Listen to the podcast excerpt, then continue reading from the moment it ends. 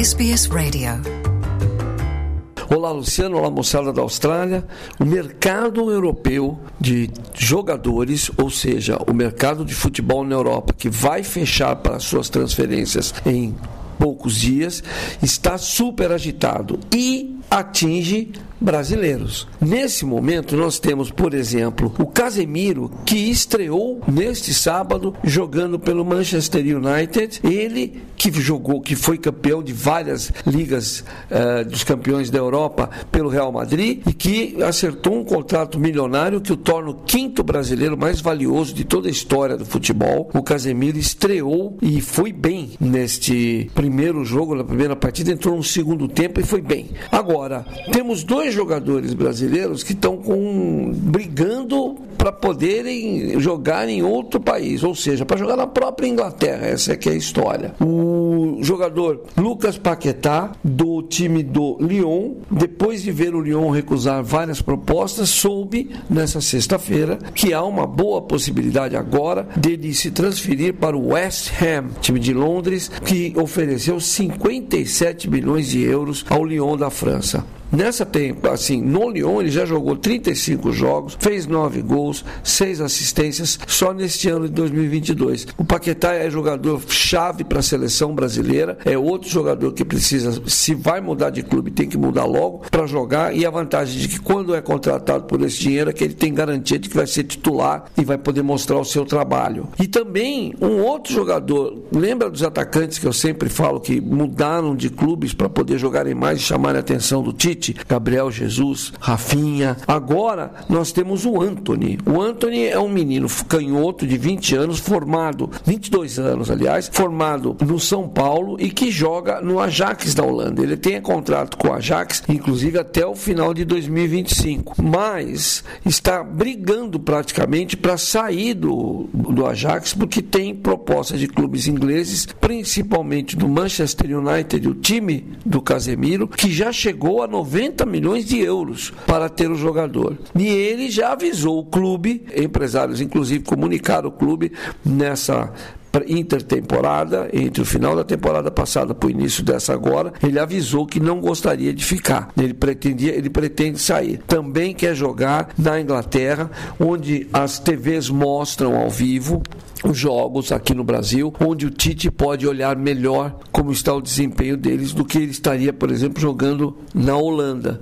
Enfim, os jogadores brasileiros estão brigando para isso. Enquanto isso, clubes ingleses estão buscando e portugueses, né, estão buscando jogadores novos aqui do Brasil para reforçarem nessa temporada ainda, enquanto a janela está aberta. Um deles é o próprio Fulham, que já contratou o volante Andréas Pereira, que estava no Flamengo, está agora fazendo uma oferta a, pelo jogador Luizão, um zagueiro de 20 anos do São Paulo Futebol Clube. Bom jogador. O Estoril de Portugal abriu negociação com o Botafogo do Rio de Janeiro para tentar trazer o atacante Erisson, jogador canhoto, de muita força, que nem foi formado no Botafogo, veio de uma outra equipe do interior do Rio de Janeiro, mas que tem mostrado bom desempenho, boa categoria. São essa mão de obra, o que a gente brinca aqui no Brasil, a gente chama de pé de obra, que está se valorizando muito nessa temporada e é uma temporada maluca, porque já vem aí uma Copa do Mundo em novembro.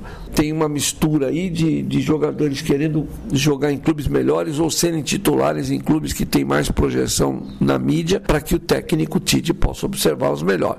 Embora Embora na CBF, Tite, César Sampaio, Juninho Paulista, o menino que é filho do Tite, também o Bruno, eles se reúnem, dividem o Kleber Xavier também, que é o, antigo escudeiro do Tite, eles dividem as tarefas e viajam em loco para verem várias partidas envolvendo jogadores brasileiros, porque ainda estão fechando aquela lista para a Copa do Mundo.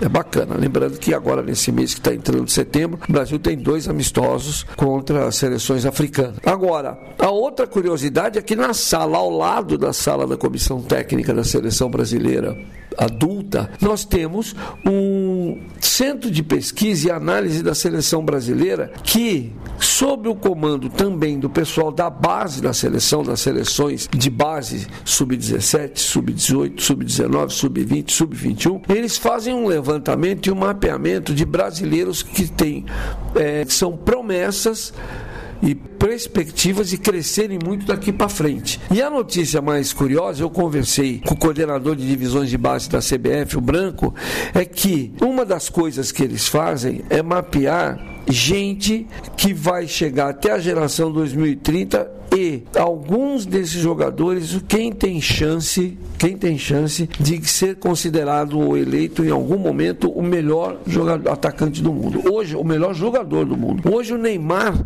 ainda sonha com isso, fazendo uma temporada, começou muito bem a temporada no Campeonato Francês com o Paris Saint-Germain, tem aí as Copas Europeias que eles vão começar a jogar e na sequência vem a Copa do Mundo. Se ganha a Copa do Mundo, se o Neymar consegue junto com o Brasil ganhar a Copa do Mundo, ele talvez consiga consiga realizar esse sonho, esse objetivo de ser eleito o melhor do mundo. Mas sem ele, o Brasil ainda está longe de ter alguns caras. E a lista feita pelo Centro de Pesquisa e Análise da Seleção Brasileira hoje elenca 18 nomes.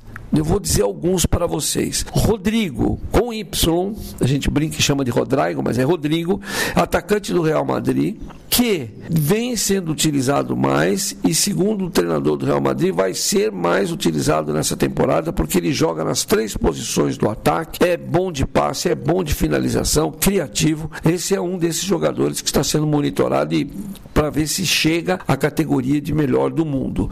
O Martinelli, Gabriel Martinelli, que é atacante do Arsenal, jogador formado no Ituano aqui em São Paulo e que também vem fazendo ótimas atuações agora pelo Arsenal, junto com o Gabriel Jesus. Lembra? Foi para lá, para jogar de centroavante, para fazer gols e, e, correr atrás. O Yuri Alberto, atacante do Corinthians, que passou pelo Internacional de Porto Alegre, estava na Rússia, veio emprestado para o Corinthians por conta da, da, do conflito entre Rússia e Ucrânia, e ele agora está pegando o jeito no Corinthians. No jogo das é, quartas de final da Copa Sul-Americana de Futebol, o time do Corinthians eliminou o Atlético eh, por três, eh, com gols, com três gols do Yuri Alberto. Venceu por 4 a 0, aliás, pela Copa do Brasil, e fez três gols o Yuri Alberto foi muito bem. E no primeiro jogo da semifinal da Copa do Brasil, no Rio de Janeiro, no meio dessa semana, entre Fluminense e Corinthians, o Corinthians estava perdendo por 1 a 0 é ele quem rouba, rouba a bola no meio de campo, caminha na frente de três zagueiros e, e serve Renato Augusto para fazer o gol de empate no finalzinho do primeiro tempo. Está indo muito bem o Yuri Alberto, está crescendo. O Caio Jorge, atacante do Juventus da Itália, vem fazendo gols. O Reinier, formado no São Paulo, meia do Real Madrid, também ainda bem. Lázaro, meia do Flamengo, ainda está se firmando aqui no Flamengo, mas como o time do Flamengo hoje tem usado um time principal nas Copas, Copa do Brasil, é, Copa Libertadores da América, o outro, a segunda formação do Flamengo está sendo utilizada no Campeonato Brasileiro especialmente, e aí ele é titular nesse time. O técnico Dorival Júnior gosta muito do Lázaro. Temos o Marcos Leonardo, atacante do Santos, que é sempre fazedor de gols, está sempre marcando gols pelo Santos. Matheus Martins, habilidoso atacante do Fluminense. Patrick, que é lateral esquerdo ainda da base do São Paulo, está cavando seu caminho ainda pela lateral esquerda do São Paulo, tem gente na frente. O Vinícius Tobias, que é lateral direito, que está lá no Real Madrid. Andrei Meia, formado no Vasco. O Ângelo, que é um atacante habilidoso, que está no Santos, mas não tem jogado. O técnico do Santos, novo, Lisca, acha que ainda precisa melhorar a marcação, ajudar na marcação. Temos a grande promessa aqui no futebol brasileiro, um menino que chama Vitor Roque. Ele é atacante, estava no Cruzeiro, foi para o Atlético Paranaense, faz gol todo jogo é impressionante. Inclusive, é, levou o time do Atlético Paranaense, o Furacão, para a semifinal da Libertadores, num jogo fantástico contra o Estudiantes de La Plata, em La Plata, na Argentina, fazendo o gol da vitória no finzinho do jogo. Foi muito bem. E lá vem ele jogar agora no primeiro jogo contra o Palmeiras, na semana que vem, já pelas semifinais da Libertadores. Lembrando que nós temos duas semifinais na Libertadores da América nessa semana que começa agora. Palmeiras vai enfrentar o Atlético Paranaense no Paraná. Depois, na outra semana, o Atlético vem para São Paulo encarar o Palmeiras. E o Flamengo joga contra o Vélez Sarsfield da Argentina e de, na Argentina depois traz o jogo para o Rio de Janeiro. Temos também o atacante do Grêmio, Natan Ribeiro, que está aparecendo, o meia do Flamengo, Matheus Gonçalves, bom jogador, outra joia da coroa, além do Vitor Roque, é Hendrick, um menino de apenas 16 anos, atacante do Palmeiras, já está no grupo, aliás, 17 agora, já está no grupo profissional, sendo preparado para entrar no time principal aos poucos, é canhoto, só faz gol bonito, é um ótimo jogador que o Palmeiras arrumou. E o Pedrinho, meia do Corinthians, que era do Corinthians e agora está no Atlético Mineiro, é uma promessa também de se encaixar. Esses são os jogadores que a CBF está de olho para ver qual deles, ou se algum deles chega em 10 anos, pelo menos, nessa posição, nessa, nessa honraria de ser eleito o melhor do mundo. Lembrando que a última vez que um jogador brasileiro venceu o prêmio de melhor do mundo da FIFA foi o 2007, quando o Kaká estava no topo entre todos esses atletas. Né? O, essas apostas, esses 18 nomes, é, vão para os ciclos das Copas do Mundo de 2026 e 2030. Porque, por exemplo, mais imediato, você tem o Vinícius Júnior, do que joga no Real Madrid, com boa chance também de começar a brigar pela, pela honraria aí, pelo, pelo título de melhor do mundo. A lista da CBF tem cerca de 10 mil jogadores, são analisados em mais de 2 mil partidas. Os observadores da CBF fizeram isso entre janeiro do ano passado e julho deste ano. E os principais jogadores nascidos a cada ano foram é, classificados como top. É zero, não chega a meio por cento do total de jogadores que estão por aí.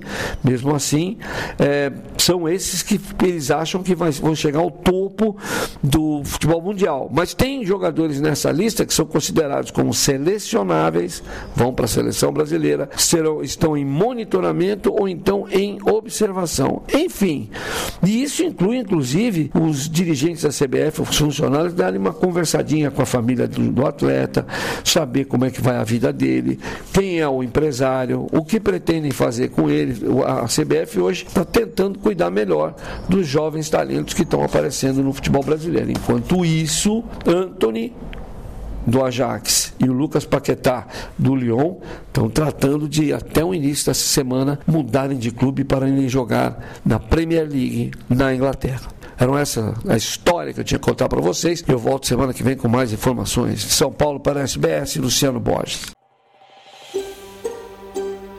Want to hear more stories like this? Listen on Apple Podcasts, Google Podcasts, Spotify, or wherever you get your podcasts from.